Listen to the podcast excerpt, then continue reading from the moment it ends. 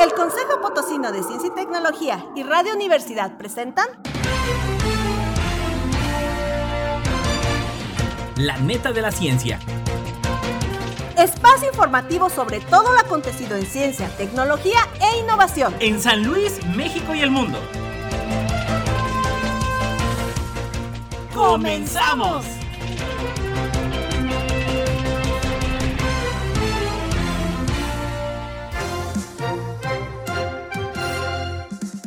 Hola, hola, ¿qué tal? ¿Cómo está? Muy, muy buenos días, juevesito, que bueno, ya se ha venido componiendo el clima, con el gusto de saludarle. Amanda, ¿cómo estás? Hola, buenos días. Y bueno, un saludo, Lalo Carrillo en los controles, como siempre, saludamos a todos los que nos escuchan. Bienvenidos, bienvenidos a la neta de la ciencia. Y bueno, la trivia del día de hoy ¿Por qué soñamos cosas raras con cuando cenamos pesado? Bueno, según, según hay, hay algunas circunstancias por ahí que han, detectado, pero ya estaremos hablando a lo largo del programa. Recuerda seguir la transmisión a través del Twitter, el Instagram, YouTube, en arroba coposit, en el Facebook, en Consejo Potosino de Ciencia y Tecnología.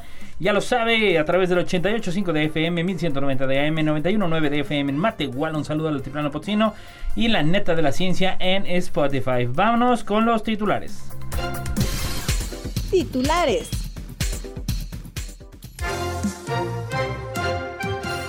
Coposit lanza la convocatoria del Sistema Estatal de Investigadores e invita a conferencias sobre tecnologías que cambiarán a las pymes. Buscan dar energía a la Huasteca con nanoantenas. Faltan en empresas mujeres directivas según Aderiac. Feria Nacional del Libro de la Universidad Autónoma, primera a nivel nacional en reanudar actividades presenciales. En las cinco netas, lo que no sabía sobre el universo.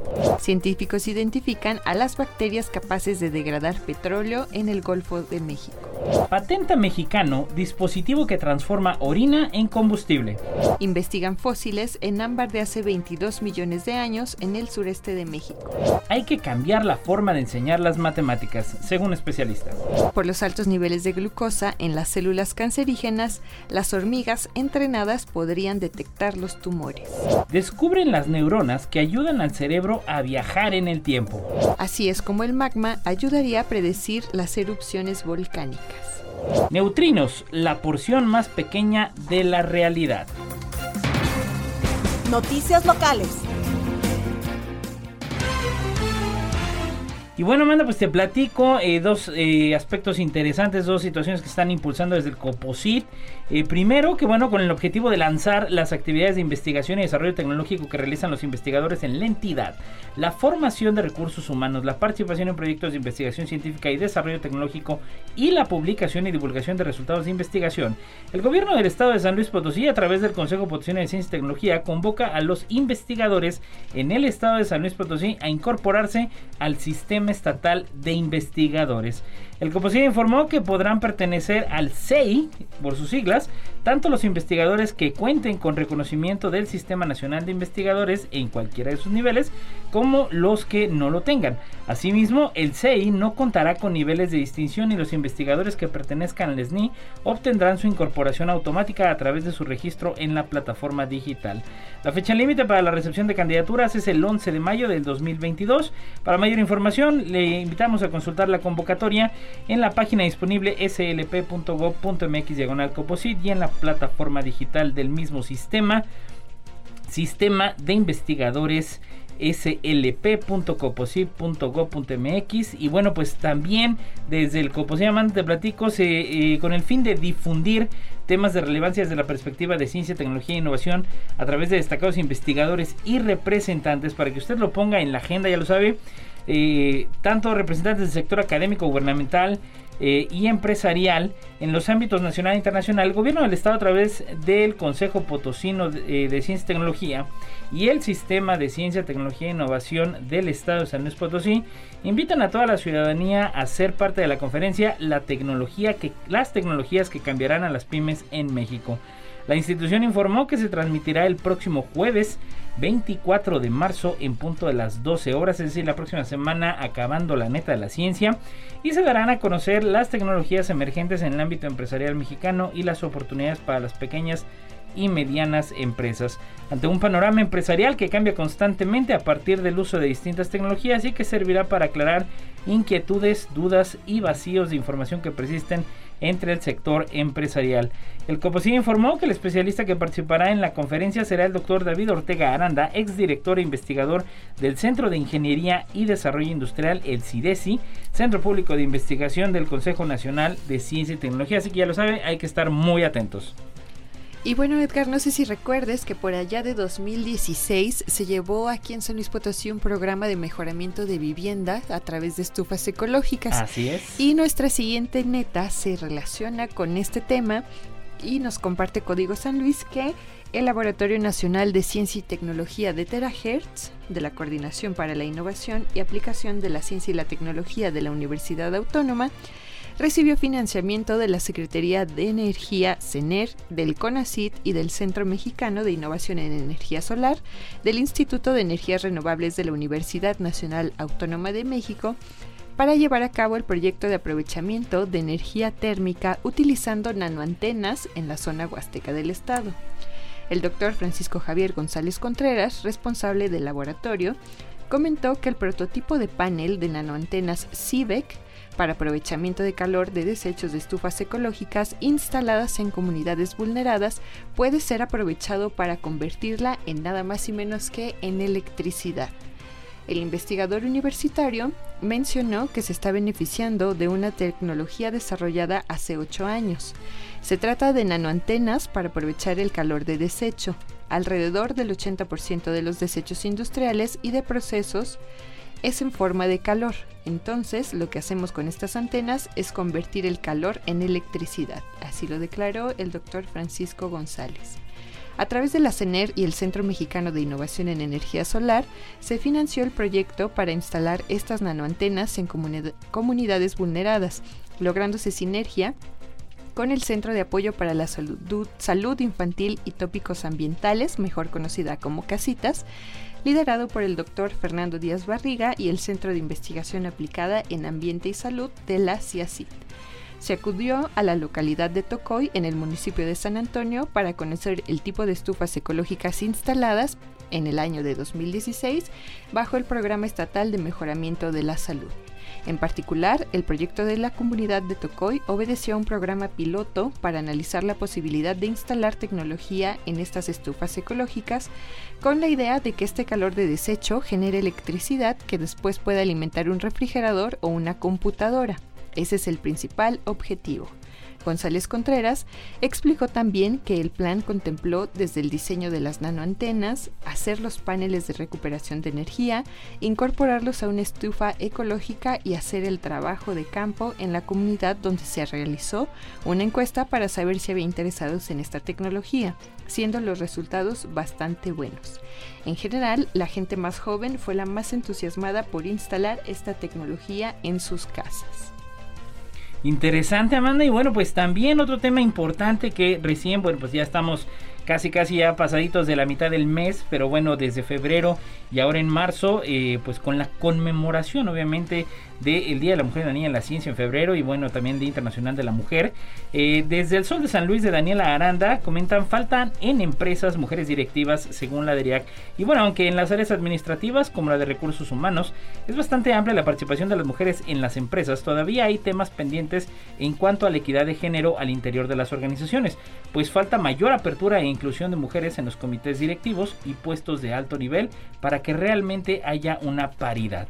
Así lo consideró la presidenta de la Asociación de Ejecutivas de la Gestión del Talento Humano en San Luis Potosí, ADERIAC, Lilia Aneli Anguiano Rodríguez, quien señaló que al menos en el área de recursos humanos de las empresas hay una participación importante de mujeres, ya que el 60% de los afiliados a este organismo son mujeres ejecutivas, pero en otras áreas todavía falta que se involucre más a este sector. No obstante, destacó que afortunadamente el tema de la inclusión de la mujer y la paridad de género es algo que se habla cada vez más en las organizaciones y se está buscando la concientización entre los trabajadores, no solo con las mujeres, sino también con los hombres, por lo que el área de recursos humanos debe invertir para que se puedan ampliar este, se pueda ampliar este tema. La conciencia no solo se hace con las mujeres, sino con los hombres, también tienen que hacer conciencia de lo que significa la igualdad de género y que también lo puedan aplicar en su casa, con sus parejas, en su trabajo y la convivencia social, comentó la presidenta de ADREA, que en este sentido aseguró que uno de los objetivos que tiene el nuevo consejo directivo de esta asociación es impulsar iniciativas relacionadas al tema de la inclusión y la igualdad de género y se llevarán a cabo capacitaciones relacionadas con ello. Enhorabuena por Adriaca. Y también un saludo a la maestra Anelia Anguiano, que es una participante activa de la Red Potosina de Mujeres por la Ciencia. Exactamente. Y pues bueno, continuando con las netas locales, la Universidad Autónoma nos comparte que del 10 al 20 de marzo de este año, esta casa de estudios llevará a cabo la edición número 46 de la Feria Nacional del Libro, la cual contará con actividades presenciales, convirtiéndose en la primera feria del libro del país en reanudar después de la pandemia. Así lo dio a conocer el doctor Javier Cermeño Guerra, rector de la institución. Mencionó la importancia de esta edición de la Feria del Libro, así como la promoción de la lectura, como parte de las funciones sustantivas de la universidad, que es la extensión y difusión de la cultura. Queremos que las y los niños se acerquen a la literatura, a los talleres, a los cuentacuentos, y ese es uno de los objetivos de esta feria, declaró el rector Cermeño Guerra. Dijo también que dado el semáforo epidemiológico de la entidad y al contar con espacios abiertos, así como con filtros sanitarios a la entrada, no se restringirá el acceso al patio del edificio central. Por su parte, la maestra Patricia Flores Blavier, directora de Fomento Editorial y Publicaciones de la Universidad Autónoma y coordinadora de esta Feria Nacional del Libro, señaló que para esta edición presencial se pondrá especial atención a la pandemia. En términos regulares teníamos alrededor de 90 stands, pero en esta ocasión serán 51 stands de las 76 casas editoriales y 7 librerías potosinas manifestó que estarán presentes autores de talla nacional e internacional, así como de reconocidos investigadores universitarios. Inauguramos la feria con la presentación de la novela La Tierra de la Gran Promesa de Juan Villoro. Tendremos también una jornada de una semana con muchas presentaciones, talleres y actividades culturales que incluyen la degustación de productos huastecos, así como la presentación del mariachi universitario.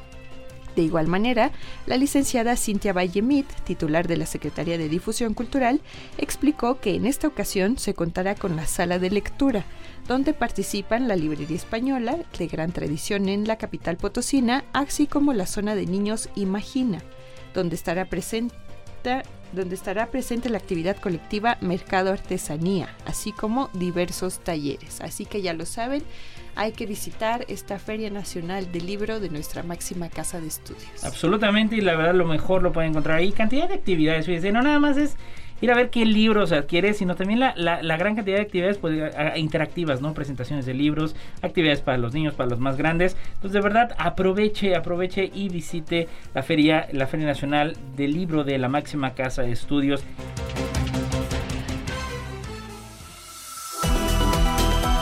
Las 5 netas. Y bueno, pues nos brincamos, Amanda, ahora a las 5 netas que hoy, hoy dije, bueno, hoy, hoy me voy a arriesgar, me voy a locar, puse 10. Que ahora sí, como dicen, nos vamos a ir de dos en dos mejor. Este, y bueno, sobre cosas que uno luego no sabe del universo, cosas que le aseguro que quizás usted no sabe del universo. Así que pues nos arrancamos, son datos curiosos precisamente de nuestro cosmos. Y vámonos con las dos primeras en la número 5. 5. La primera, todos los días nacen aproximadamente 275 millones de nuevas estrellas. Esta es una de las razones por las que el universo tiene un tamaño incalculable. Saturno es un planeta que podría flotar en el agua debido a su baja densidad. No más falta la alberca para meterlo. 4. La número 4. Los anillos de Saturno están formados de hielo y rocas de diferentes tamaños. Además, giran a una velocidad de 48 mil kilómetros por hora, 15 veces más rápido que una bala. Un día en Venus es más largo que un año en la Tierra. 3. La número 3. El monte Olimpo, que se encuentra en Marte, es el volcán más grande del sistema solar. Júpiter es tan grande que dentro de él caben todos los planetas del sistema solar. 2. En la número 2, una partícula de luz tarda un millón de años en llegar del núcleo del Sol a la superficie. En nuestra galaxia, aproximadamente a 41 años luz de la Tierra, se encuentra un planeta formado de diamante llamado 55 Cancri E. Imagínate la de plaza de, plaza de joyería que no habría en ese. 1. En ese lugar. La número uno. Cada siglo la rotación de la Tierra desacelera unos 17 milisegundos. Si se pudiera comprimir a la Tierra al tamaño de una canica, se convertiría en un agujero negro. No importa en qué parte del mundo estés, recuerda sintonizarnos en la web radio y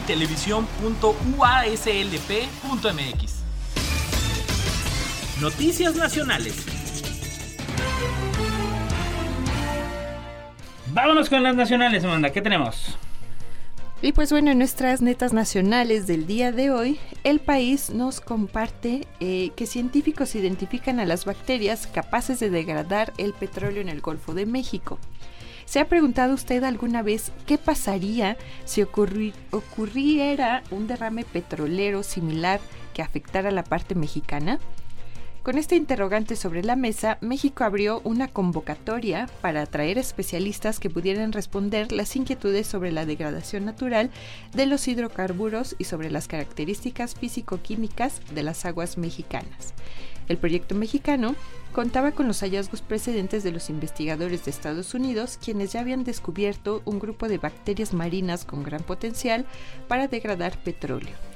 Los indicios, tanto en el país norteamericano como en otras aguas que habían sufrido vertidos similares, abría la puerta para explorar el Golfo de México y conocer si existían bacterias marinas similares y, en este caso, examinar sus cualidades particulares. Sin embargo, se carecía de un estudio específico sobre los efectos del derrame petrolero en aguas mexicanas. La catástrofe petrolera en Luisiana fue el punto de inflexión que derivó en la conformación del Consorcio de Investigación del Golfo de México en 2015.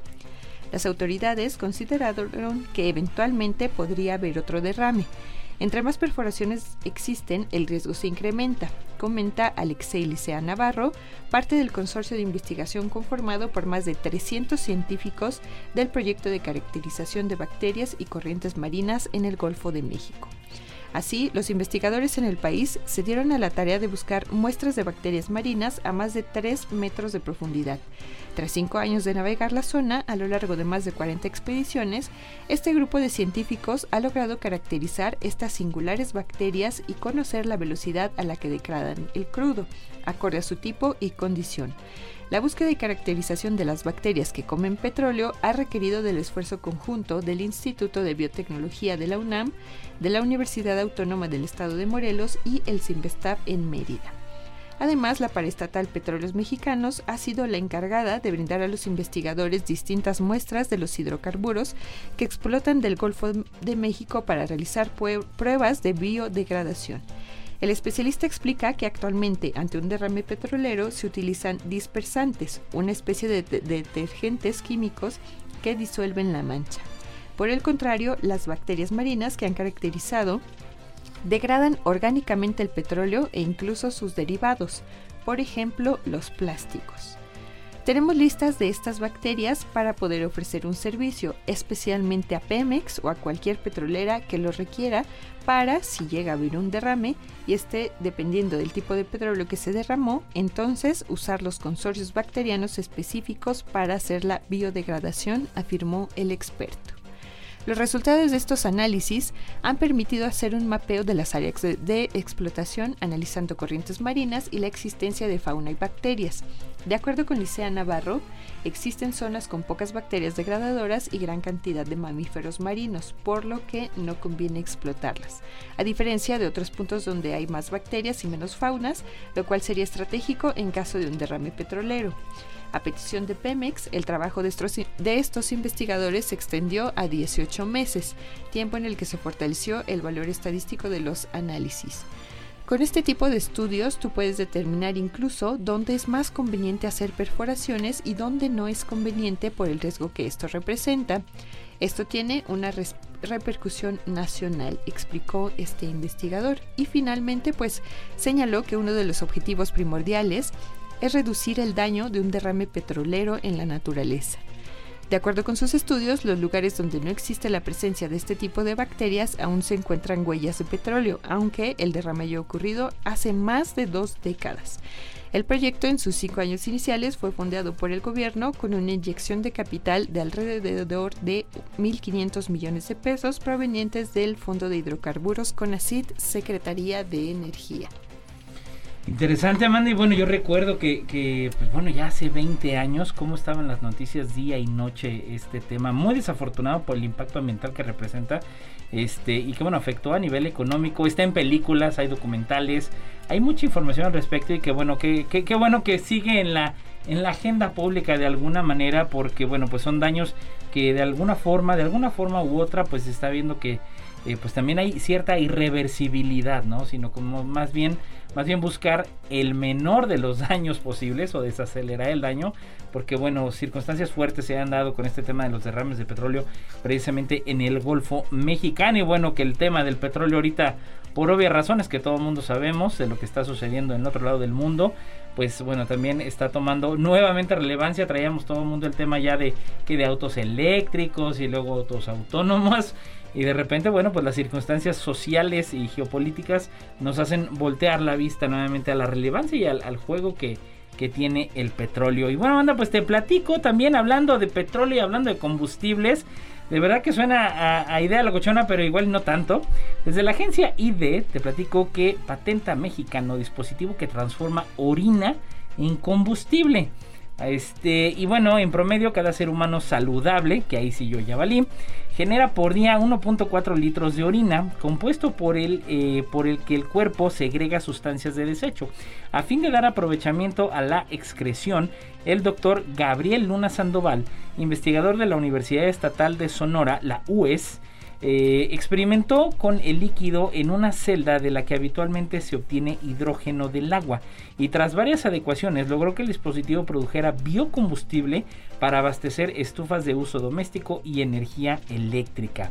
El logro le significó al científico radicado en San Luis Río Colorado una patente y el interés de producirlo industrialmente por parte de empresarios mexicanos y extranjeros. El ingeniero mecánico del Instituto Politécnico Nacional y quien realizó su estancia doctoral en energías renovables para aplicaciones espaciales por la Universidad Politécnica de Cataluña en Barcelona, explica que de 5 mililitros de orina se genera un litro de biogás. Ah, esto está interesante. De manera que una familia de tres puede producir a través de la orina el hidrógeno necesario para usarlo como combustible una semana. Para la obtención de hidrógeno se emplea el procedimiento electroquímico de, de, electrólisis en el que la celda de 20 centímetros cuadrados recibe la orina y mediante dos electrodos se hacen pasar 12 volts de energía fotovoltaica. Es decir, proviene del sol y es almacenada en una batería para el momento en el que se requiera ser utilizada. De esta forma, de la orina se obtiene una molécula de, de la urea y una más del agua de la que se desprenden dos moléculas de oxígeno y seis de hidrógeno, mismas que sirven ya como combustible. Al principio no fue fácil porque en la electrólisis la orina no se comporta como el agua, ya que contiene sales y sólidos orgánicos que se adhieren a los electrodos de la celda y dificultan llevar a cabo el proceso. La orina es un electrolito natural, tiene compuestos orgánicos y en ello radica la diferencia. Entonces, lo que se hace es limpiar la orina antes de usarla a fin de quitar los sedimentos y aprovecharla de esta forma. Detalla el científico mexicano que también es asesor del ICAT de la Universidad de Sekult en Turquía. Después de sin fin de pruebas con las celdas para lograr eh, hidrógeno del agua, se hicieron las modificaciones convenientes y se logró el desarrollo deseado para el empleo de orina, de la cual se obtuvo la patente en marzo de 2016, pero bueno, siguen avanzando en estas investigaciones. Bueno, dimensiona esto, ¿no? Yo no quiero saber cuánta energía podría provocar un partido de fútbol un estadio, o sea, caray, tú tradúcelo en la cantidad de escenarios, digo, tan solo ese ejemplo, tres personas, pues echándole todos los días al tecito y es combustible para una semana. Bueno, creo que interesante porque al final del día estamos hablando de, de, de sustentabilidad, ¿no? Y bueno, pues estamos llegando a la mitad de la neta de la ciencia. No se desconecte, ya recuerde usted la trivia porque soñamos cosas raras cuando eh, usted se echa ahí sus tlacoyos, sus pambas, sus tacos, sus tortas. Así que vamos a estar averiguando según la respuesta de la trivia del día de hoy. Ya lo saben, 88.5 de FM, 1190 de AM, 91.9 de FM en Matehuala, solo del Altiplano Potosino, en Spotify, La Neta de la Ciencia, y en las redes del Coposit, Twitter, Instagram, YouTube, Facebook, arroba Coposit, y nos estamos estrenando ya con el TikTok, síganos a través del TikTok, todo lo que es relacionado con cápsulas de divulgación científica, temas de física, química, astronomía, arte, cultura y muchas cosas más. Volvemos.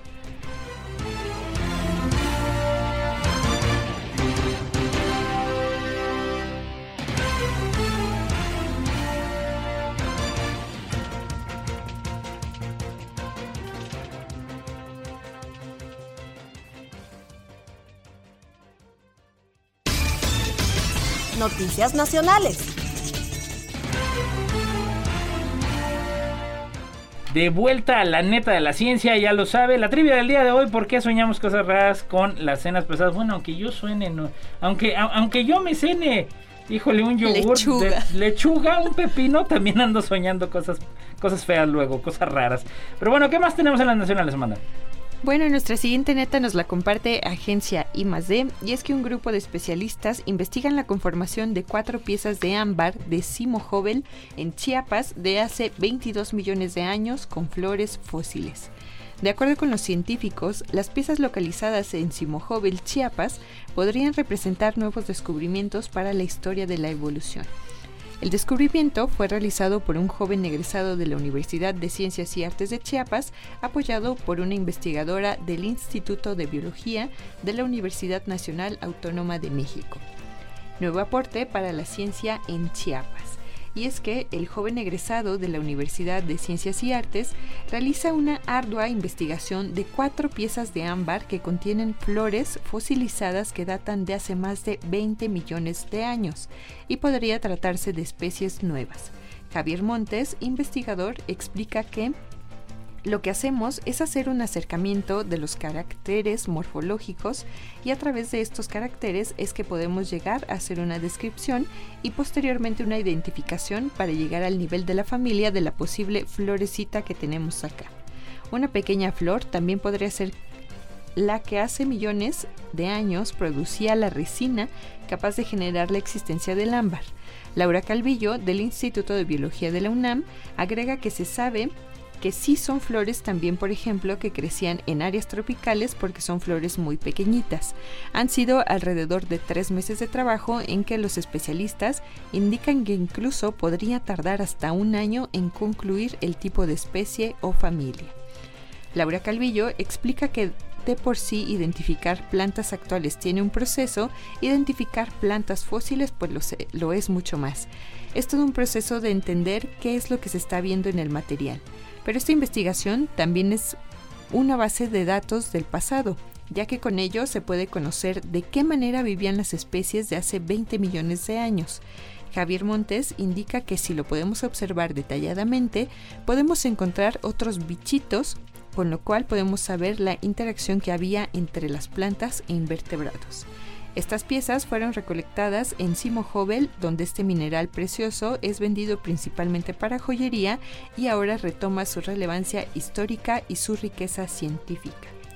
Varios científicos coinciden en que el ámbar de Chiapas es una resina producida por una leguminosa llamada localmente guapinol, que crece en la región selvática de ese estado aunque es probable que las especies originales del género ya estén extintas, como Himenaea mexicana e Himenaea alendis, estudiadas y reportadas por Sergio Ceballos, también investigador del Instituto de Geología de la Universidad Nacional Autónoma. Y bueno, vamos al, respecto con el comentario de los especialistas de Arqueólogos de Divulgación que nos han trabajado en muchos rescates y levantamientos arqueológicos, principalmente en el centro y sureste de nuestro país. Ese es voz del arqueólogo César Esperanza Iracheca.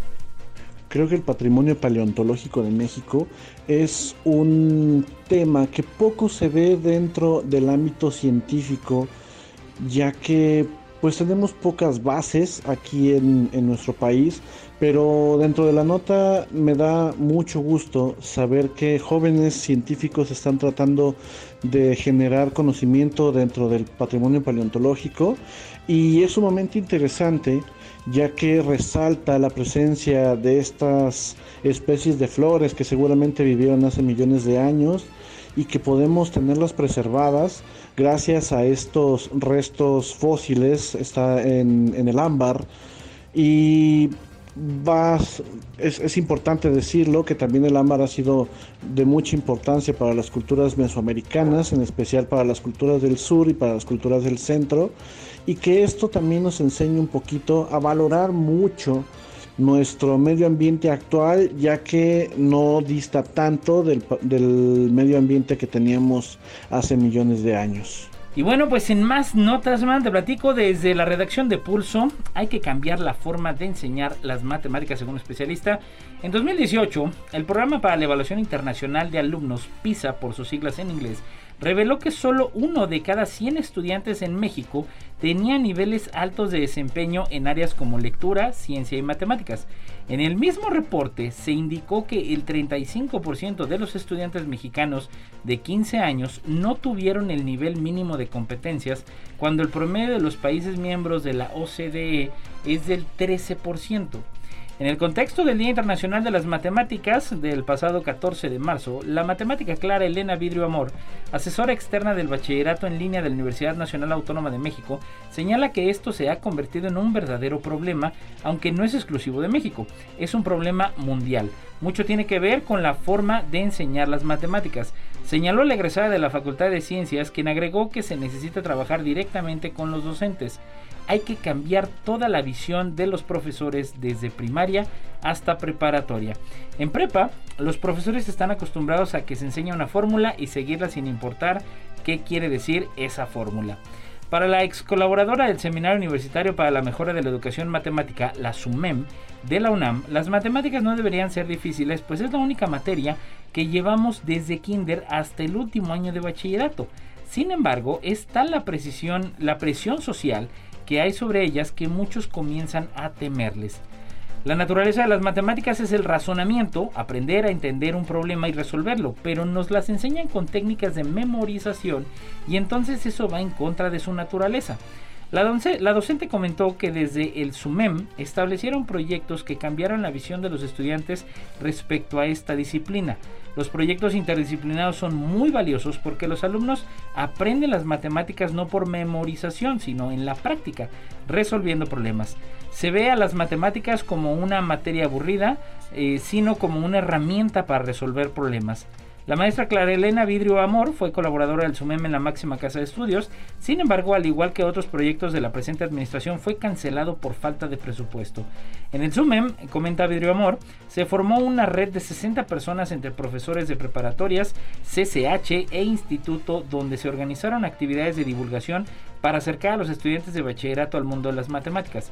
En la actualidad, un grupo de profesores de la Facultad de Ciencias Matemáticos, la mayoría, continúan con el proyecto de manera independiente. Actualmente estamos dando una serie de diplomados donde enseñamos las matemáticas desde un punto de vista diferente, donde se entiende de dónde salen las cosas. Y bueno, también yo le quiero invitar a usted que a través de la página web del Coposit, precisamente usted puede encontrar la serie de cuadernos divertimáticas y mateque completamente gratuitos están descargables y también el canal de YouTube del Coposit están las cápsulas eh, los tutoriales precisamente de estos ejercicios, de estos juegos.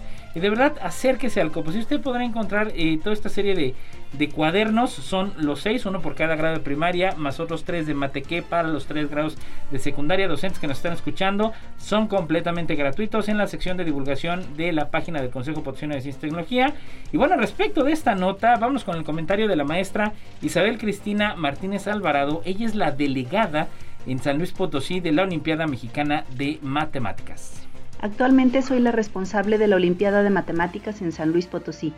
Y aquí en la Olimpiada comúnmente nos encontramos con grupos de jovencitos con un gusto grandísimo por las matemáticas, que les emociona conseguir un procedimiento original para resolver determinado problema. Y muchos de estos alumnos no necesariamente gustan de la matemática escolar, ya que algunas veces en la escuela les muestran una matemática terminada, llena de fórmulas, que solo hay que aplicar la solicitada y con el procedimiento pedido. Yo creo que referente a matemáticas hay mucho por hacer en la escuela. Me he dado cuenta que muchos niños pequeños tienen ideas grandiosas para enfrentar determinadas situaciones.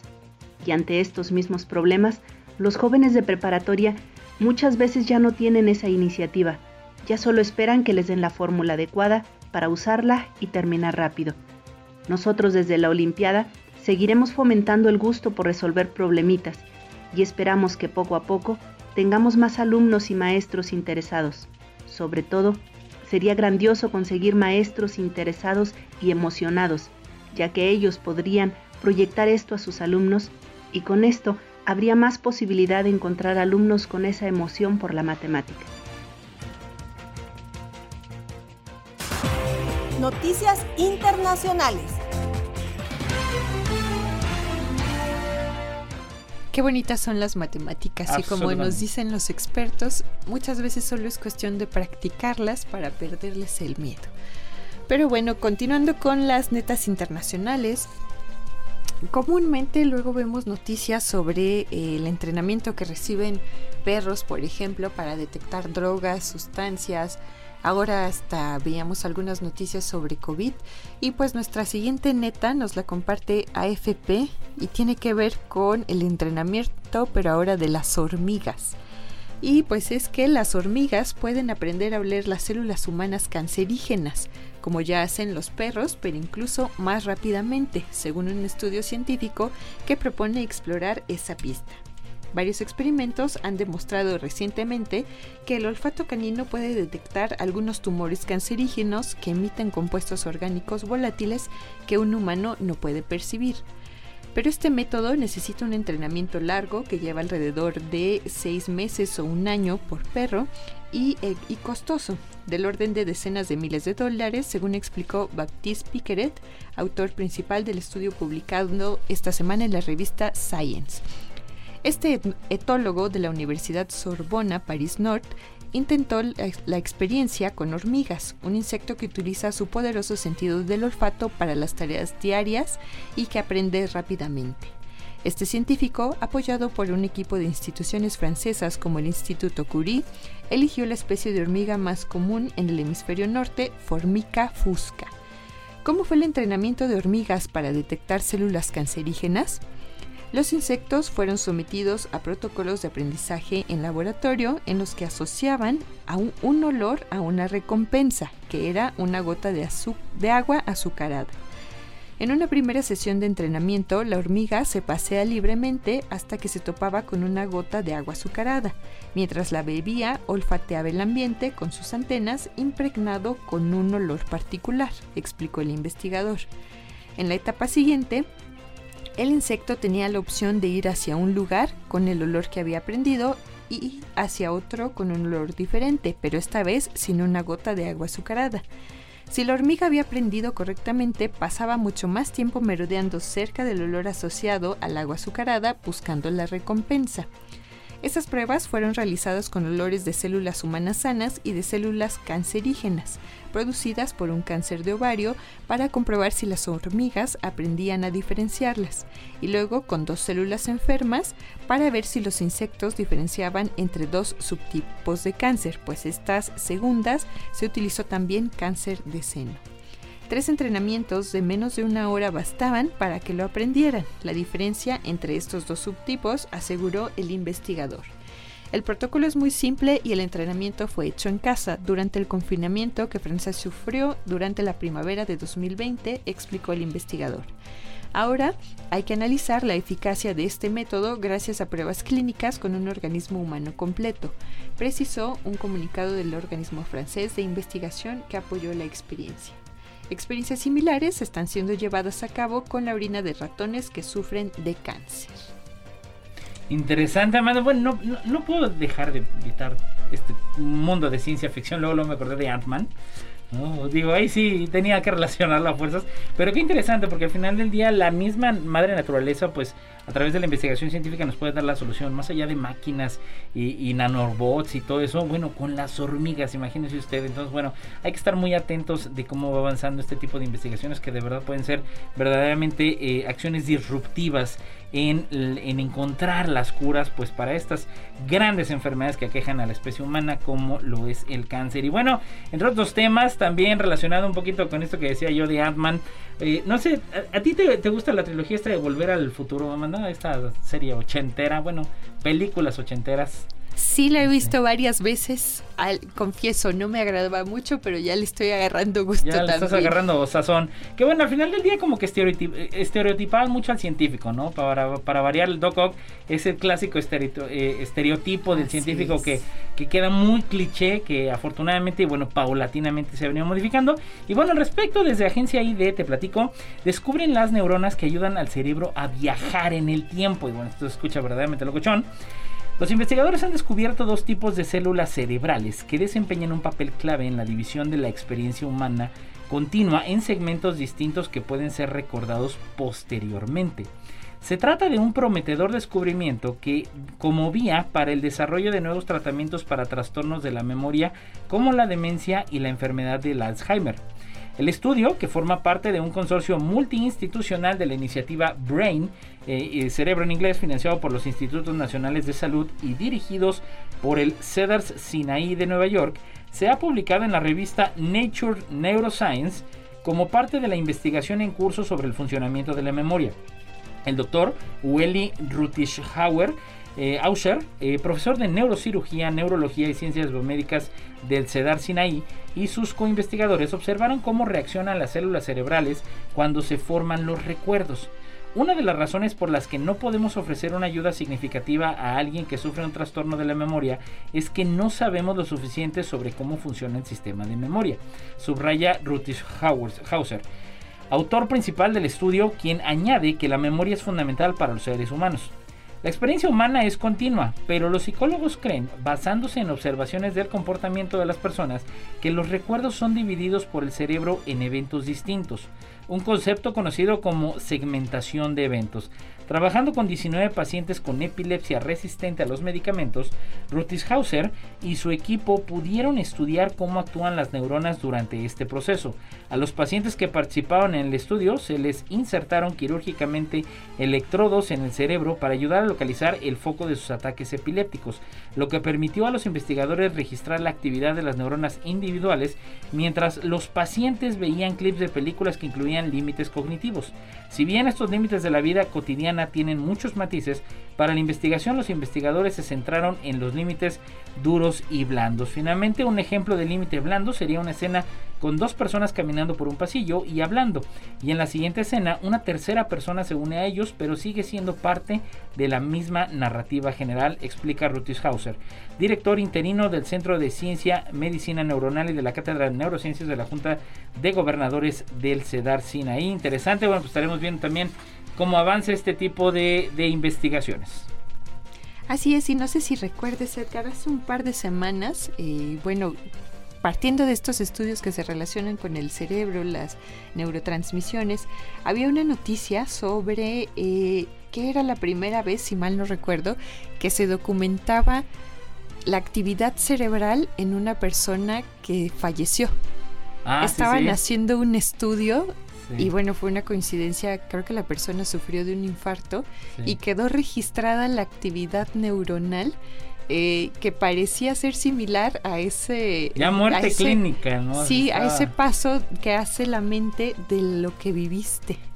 O sea, cuando ves la película de tu vida, como dicen coloquialmente, qué interesante, ¿no? Sí. eso está padre, la verdad los avances de la ciencia que parten sobre todo de no perder la curiosidad y de siempre estar buscando y preguntándonos qué es lo que pasa a nuestro alrededor. Así es.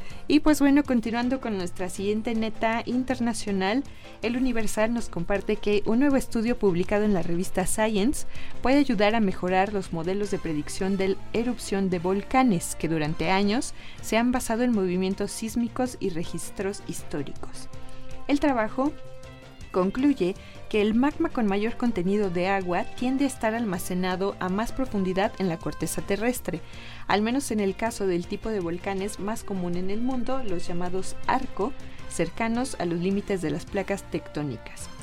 Esto es significativo porque el agua es el principal agente que inicia y alimenta las erupciones, explicó el vulcanólogo Daniel Rasmussen del Museo Nacional Smithsoniano de Historia Natural en Washington. ¿Por qué el magma es la clave para detectar una erupción volcánica? Pues bueno, Rasmussen eh, lideró el estudio cuyos investigadores se propusieron investigar por qué el magma, que es una mezcla de rocas, fluidos y gases, que se generan en el interior de la Tierra, se encuentra a entre 1 y 12 kilómetros por debajo de la superficie de los volcanes Arco. El equipo concluyó que cuanto más profundo era el magma, mayor era su contenido de agua, lo que en la práctica equivale a tener más combustible para erupciones explosivas, según Rasmussen. Eso sí, ese agua no siempre resulta necesariamente en erupciones violentas. Si se escapa o evapora antes de llegar a la superficie, el resultado puede ser un flujo de lava pegajoso, explicó el vulcanólogo Christopher Kilburn de la Universidad College London a la revista Science. El próximo paso para Rasmussen será estudiar si su hallazgo se aplica también a volcanes de otro tipo de condiciones geológicas como los de Hawái o África Oriental y examinar qué es exactamente lo que determina el contenido del agua del magma. Y al respecto, Amanda, pues bueno, vamos precisamente con el comentario de la doctora Patricia Julio Miranda. Ella es coordinadora académica del programa multidisciplinar en ciencias ambientales de la Facultad de Ciencias Sociales y Humanidades de la máxima casa de estudios aquí en San Luis Potosí. Vamos con el comentario. Los resultados de la investigación son relevantes, pero es fascinante indagar la manera en que los obtuvieron. Resulta que este grupo de investigación realizó el análisis de cerca de 4.000 muestras de agua que quedaron atrapadas en diminutas burbujas en los cristales que crecen en el magma, que al subir a la superficie se enfría formando rocas volcánicas. En el campo se toman muestras de estas rocas y en el laboratorio se utilizan instrumentos para determinar el contenido de agua dentro de esas pequeñas burbujas.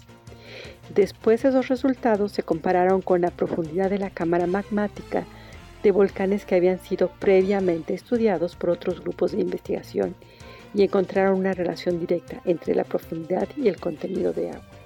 Considero que esta investigación es un, ejemplo de la creatividad y colaboración científica que son necesarias para estudiar fenómenos tan complejos como lo es la generación del magma que ocurre en la corteza y que no podemos observar. Los resultados son significativos, pero según el científico que lideró la investigación, han surgido nuevas preguntas. Lo que será un aliciente para seguir realizando novedosas investigaciones en el campo de la vulcanología. Y bueno, pues ya cerrando, cerrando en las netas del día de hoy, neutrinos, la porción más pequeña de la realidad, esto de Gerardo Herrera Corral de Milenio. Y bueno, alguien dijo que los neutrinos son la más pequeña cantidad de realidad imaginada por el ser humano. Esta partícula apareció hace mucho tiempo como una idea, una entidad fantasmal que podría explicar la energía faltante en la desintegración de los neutrones a través de un fenómeno natural que es conocido por todos, la radiactividad natural ocurre a nuestro alrededor sin que debamos intervenir para que suceda, pero tuvieron que pasar 26 años para que la existencia del abstracto corpúsculo dejara de ser solo una hipótesis y fuera observado en la radiación que provenía de un reactor nuclear en la posguerra. Los neutrinos interaccionan muy poco con la materia. Se necesitaría una pared de plomo con un espesor de 15 billones de kilómetros para impedir que la mitad de los neutrinos la atravesaran. Estas elusivas partículas forman parte de la tabla periódica de los elementos que hoy cuenta con 12, 6 quarks y 6 leptones. Los neutrinos pertenecen al grupo de leptones, donde se encuentran también el electrón y sus hermanos más pesados, el muón y el taón. Eh, cada uno de ellos aparece siempre acompañado de su propio neutrino, de manera que ahora conocemos tres de naturaleza distinta, uno del electrón, otro del muón y el neutrino de taón, observado hace apenas 22 años. Los neutrinos sí que hacen honor a su nombre. El vocablo que los describe, leptón, tiene su raíz etimológica en el griego, significa delgado, fino, menudo, débil, flaco y sobre todo ligero, todo lo contrario a lo de un servidor. Hace unos años, en 2015, se reconocía el premio Nobel al japonés Takaki Cajita y el canadiense Arthur McDonald por la conducción de los equipos experimentales que descubrieron uno en Japón y otro en Canadá. El extraño mecanismo que hace que los neutrinos oscilen, es decir, que se conviertan en neutrinos de otro tipo para volver a ser lo que eran. En el fondo de este singular comportamiento se encuentra la propiedad que hoy sigue eh, sobre la mesa en espera de más información. Los neutrinos tienen masa y bueno, no se transformarían en vuelo dejando de ser neutrinos del electrón de una metamorfosis extraordinaria que los muta en neutrinos de mutuón para luego recuperar su identidad si no fuera porque tienen masa. Los neutrinos pueden ser ligeros, pero no son etéreos. Katrin es el nombre de un experimento, está montado en el suroeste de Alemania, muy cerca de la frontera con Francia, pero es reconocido como experimento del Centro Europeo de Investigaciones Nucleares CERN, que se encuentra en Ginebra, Suiza. Este experimento acaba de publicar en la prestigiosa revista Nature la medición directa de la masa que está de esta escurridiza partícula.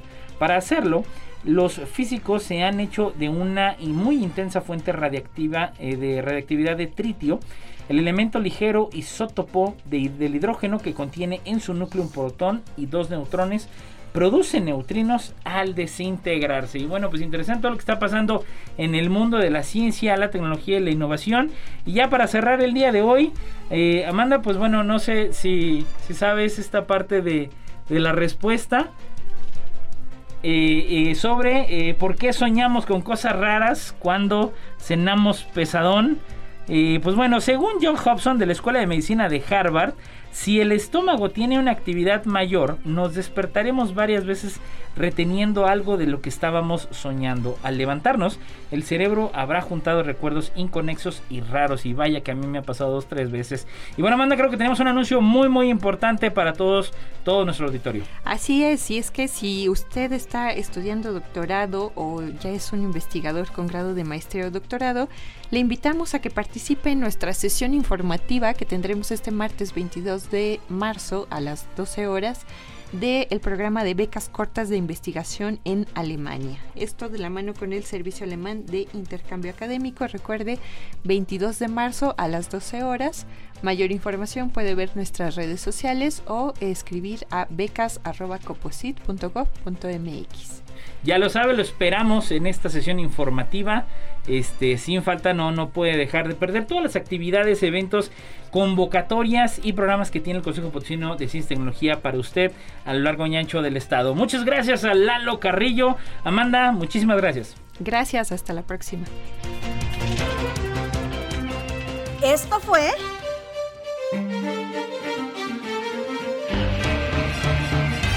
La neta de la ciencia Noticiero de Ciencia, Tecnología e Innovación. Presentado por el Consejo Potosino de Ciencia y Tecnología y Radio Universidad.